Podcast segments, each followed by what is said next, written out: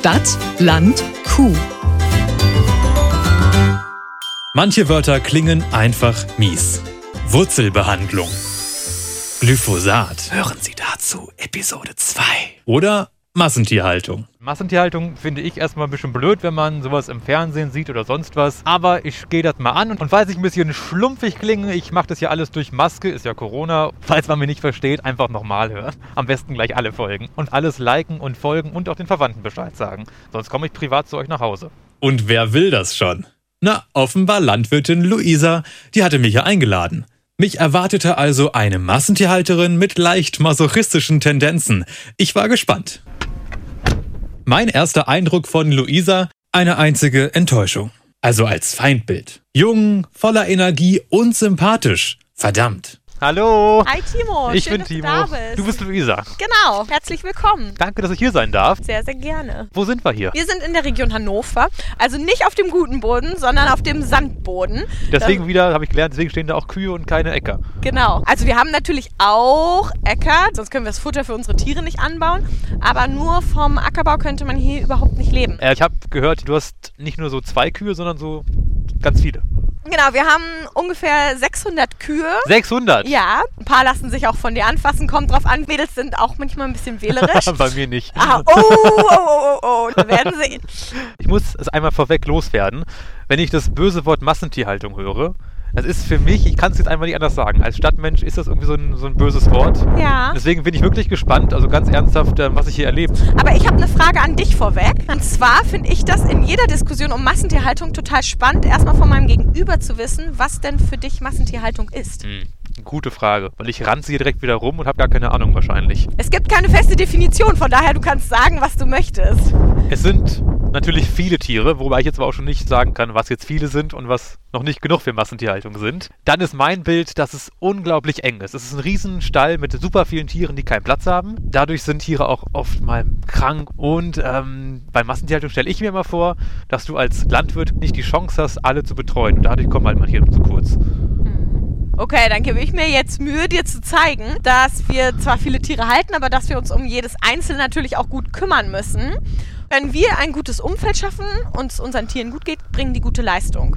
Und dann haben wir in unserem Fall viel Milch. Deswegen gucken wir uns gleich mal unsere Tiere an. Du kannst dir selber ein Bild machen. Und ich würde vorher gerne noch ein Zitat von unserem Tierarzt loswerden, was ich immer total spannend finde, wenn es um viele Tiere geht.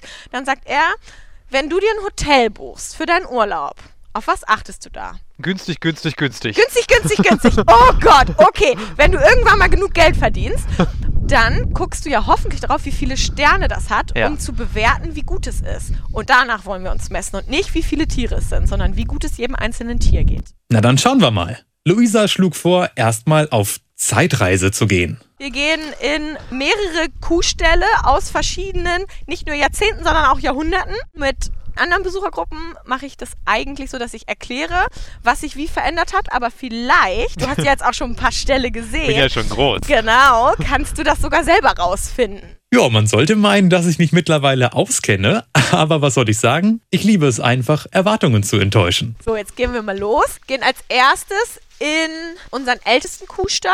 Den haben meine Urgroßeltern gebaut und meine Großeltern umgebaut. Ja, ich, ich sehe jetzt, wir haben Kühe, dass Haben ich das noch nicht. erleben darf. Das sind doch Kühe. Das sind Rinder. Hier in der Gruppe ist Lotta. Aber Lotta ist doch kein Mann. Das sind doch auch alles Mädchen. Aber Rinder, ich habe das nicht verstanden. Rind. Rinder sind sie vor dem ersten Kälbchen. Ach so, ich dachte, Rinder sind die Menschen. Äh, die Menschen, die Männchen. Nein, das sind Ah. Bullen. ah! Also das hier sind alles Mädchen. Ah, Die guckt immer so doof, wenn man da die Hand hinhält. Die sind neugierig und nicht doof. Aber die haben so treu doofe große Augen. Kann ja auch nicht jeder schön sein. Das stimmt. Aber guck mich dabei nicht so an, wenn du das sagst.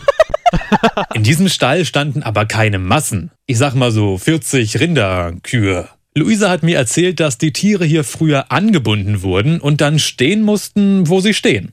Diese Zeiten sind Gott sei Dank vorbei und im Laufe der Jahre hat die Familie auch immer wieder was umgebaut und verbessert. Aber insgesamt hat der Laufstall doch noch viel düsteren Vintage-Charme. Ja, also wenn ich hier jetzt an die Hotelsterne denke, also pff, ein bisschen dunkel ist es, viel Wohlfühl ist nicht. Es gibt für die Kühe All You Can Eat, kann man zwei Sterne geben, aber mehr ist auch glaube ich nicht drin. Also weiter zum Stall Nummer 2. Der war auch schon etwas größer, aber Ich warte noch ein bisschen auf den äh, kilometergroßen Stall, wo die Kühe zusammengefercht sind, weil die haben ja tatsächlich wirklich viel Platz hier. So links und rechts stehen Kühe, die aber auch noch ein bisschen kleiner sind. Hier rechts siehst du jetzt unsere Kälber, die älter als vier Monate sind. Die werden immer ein bisschen größer, ein bisschen älter, die Tiere. Die Boxen werden natürlich auch größer.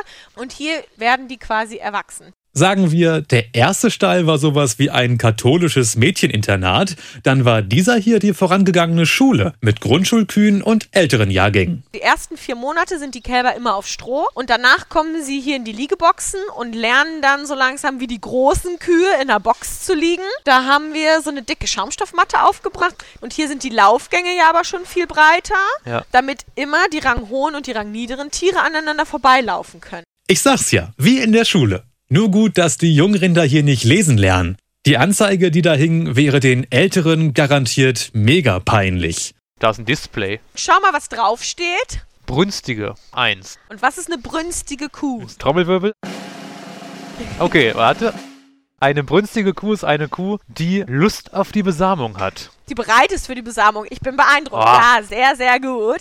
Stellt sich die Frage, woher weiß das Display das? Du siehst hier, dass manche von denen ein Halsband umhaben. Ah, Das ist nämlich gekoppelt. Die Transponder übertragen die Daten darüber. ja.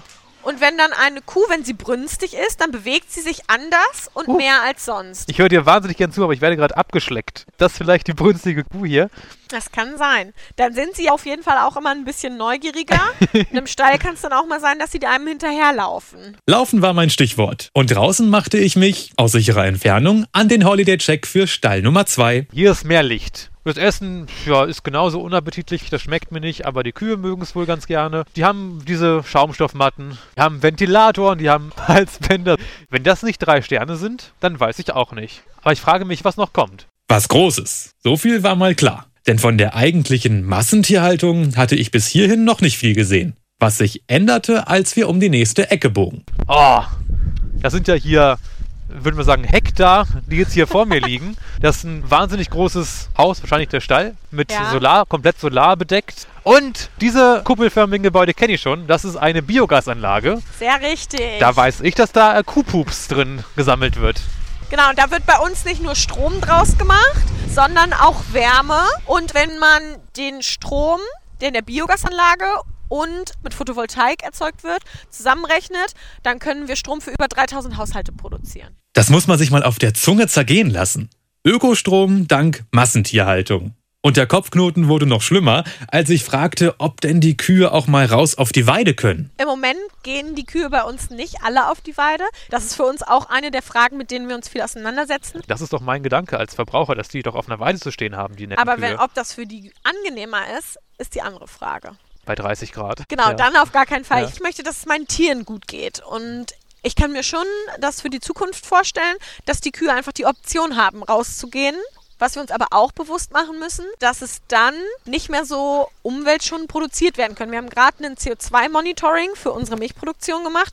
Und weil unsere Kühe so viel Milch geben, können wir einen Liter Milch sehr viel CO2 schonender herstellen als ein Betrieb, der weniger Leistung hat. Und sobald Kühe auf die Weide gehen, schwindet die Leistung. Aber es ist so kompliziert. Ich möchte bei der Frage immer so gerne so einfache Antworten hören. Und dann denke ich immer, was für ein Riesenhaufen. Also nicht nur, dass Ökonomie und Ökologie nicht immer gut zusammenpassen, jetzt kommen sich auch noch Umweltschutz und Tierwohl ins Gehege. Wie gesagt, was für ein Riesenhaufen. Was mich auch gleich zum nächsten Thema bringt. Sie ist ein riesen, riesen, riesen, riesen Futterhaufen. Weißt du denn, wie viel eine Kuh ungefähr am Tag frisst? Z- 10 Kilo? 60. Okay. Deswegen sind die Silos auch so groß. Und jetzt gehen wir gleich mal zur Challenge über. Ja! Wir brauchen, um diese ganzen Tiere zu füttern, drei Stunden. Aber so lange Zeit habe ich nicht. Deswegen gucken wir jetzt mal, wie lange du brauchst, um überhaupt das Futter für eine einzige Kuh zusammenzusuchen. Du hast hier diese Liste, was du von was brauchst. Ja. Kannst es abwiegen. Das ist für die Kühe nämlich wirklich wichtig, Dass es auch passt. dass es genau ist. Jetzt hast du mal den Druck ganz schön angezogen. Ja. Und um ihre Milchleistungen bringen zu können, brauchen die Kühe viel mehr als nur Gras. Da standen alle möglichen Zutaten rum, die ich jetzt mit Omas alter Waage abwiegen und in einen Schubkarren packen sollte. Sowas wie Maisschrot, Rapskuchen, Mineralien.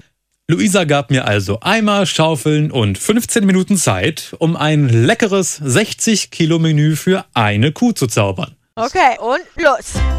Die Challenge. Von Soja brauche ich 2,501 Kilo. Und hinein. Die 01, die schenken wir uns mal. Und dann haben wir Rapskuchen. Was? Rapsextraktionsschrot. Das gibt beim Scrabble auch die volle Punktzahl, glaube ich. Sieht aber alles auch gar nicht lecker aus. Soll ja auch nicht dir schmecken. Wichtig ist auch, dass du nichts daneben kleckerst, weil das natürlich auch alles teure Futtermittel sind. Wir Ja. wollen nichts verschwenden. Das, was hier neben liegt, das war da auch vorher schon. Und ich Ähm, dachte, mein Freund wäre hier mit dem Kehrbesen lang gefahren. Nein, Irgendwie scheint nein. er das nicht ordentlich gemacht zu Nee, haben. das hat er ne? gar nicht gut gemacht. Ah! Das kann ich abstreichen. Das war schon. Das war schon. Mmm, das sieht schon appetitlich aus. Timo kocht was Leckeres. Über ein Drittel deiner Zeit ist schon rum. Ja, ja. Und ja, ja heißt ja bekanntlich Danke für den Hinweis. Und ich bedanke mich an dieser Stelle fürs Zuhören. Denn auf Luisas Hof habe ich so viel erlebt, das passt einfach nicht alles in eine Folge. Doch der zweite Teil kommt bald. Und dafür brauchen wir natürlich einen anständigen Cliffhanger. Aber warum denn nur einen? Also, was kommt beim Kuhmenü raus? Ruhm oder Reizdarm? Wie sieht die Massentierhaltung im Riesenstall aus? Wieso kriegen hier manche Kühe einen Schott? Kriege ich auch einen? Und wie weit darf man es mit den Vorurteilen gegenüber der Landbevölkerung treiben, bevor man in der Biogasanlage versenkt wird? Nochmal einmal kurz festhalten, dass mein Bruder nicht mein Freund ist. In zwei Wochen hier bei Stadtland Kuh. Also ich an eurer Stelle wäre jetzt teuflisch angespitzt. Stadt, Land, Kuh. Eine Produktion von Milchland Niedersachsen.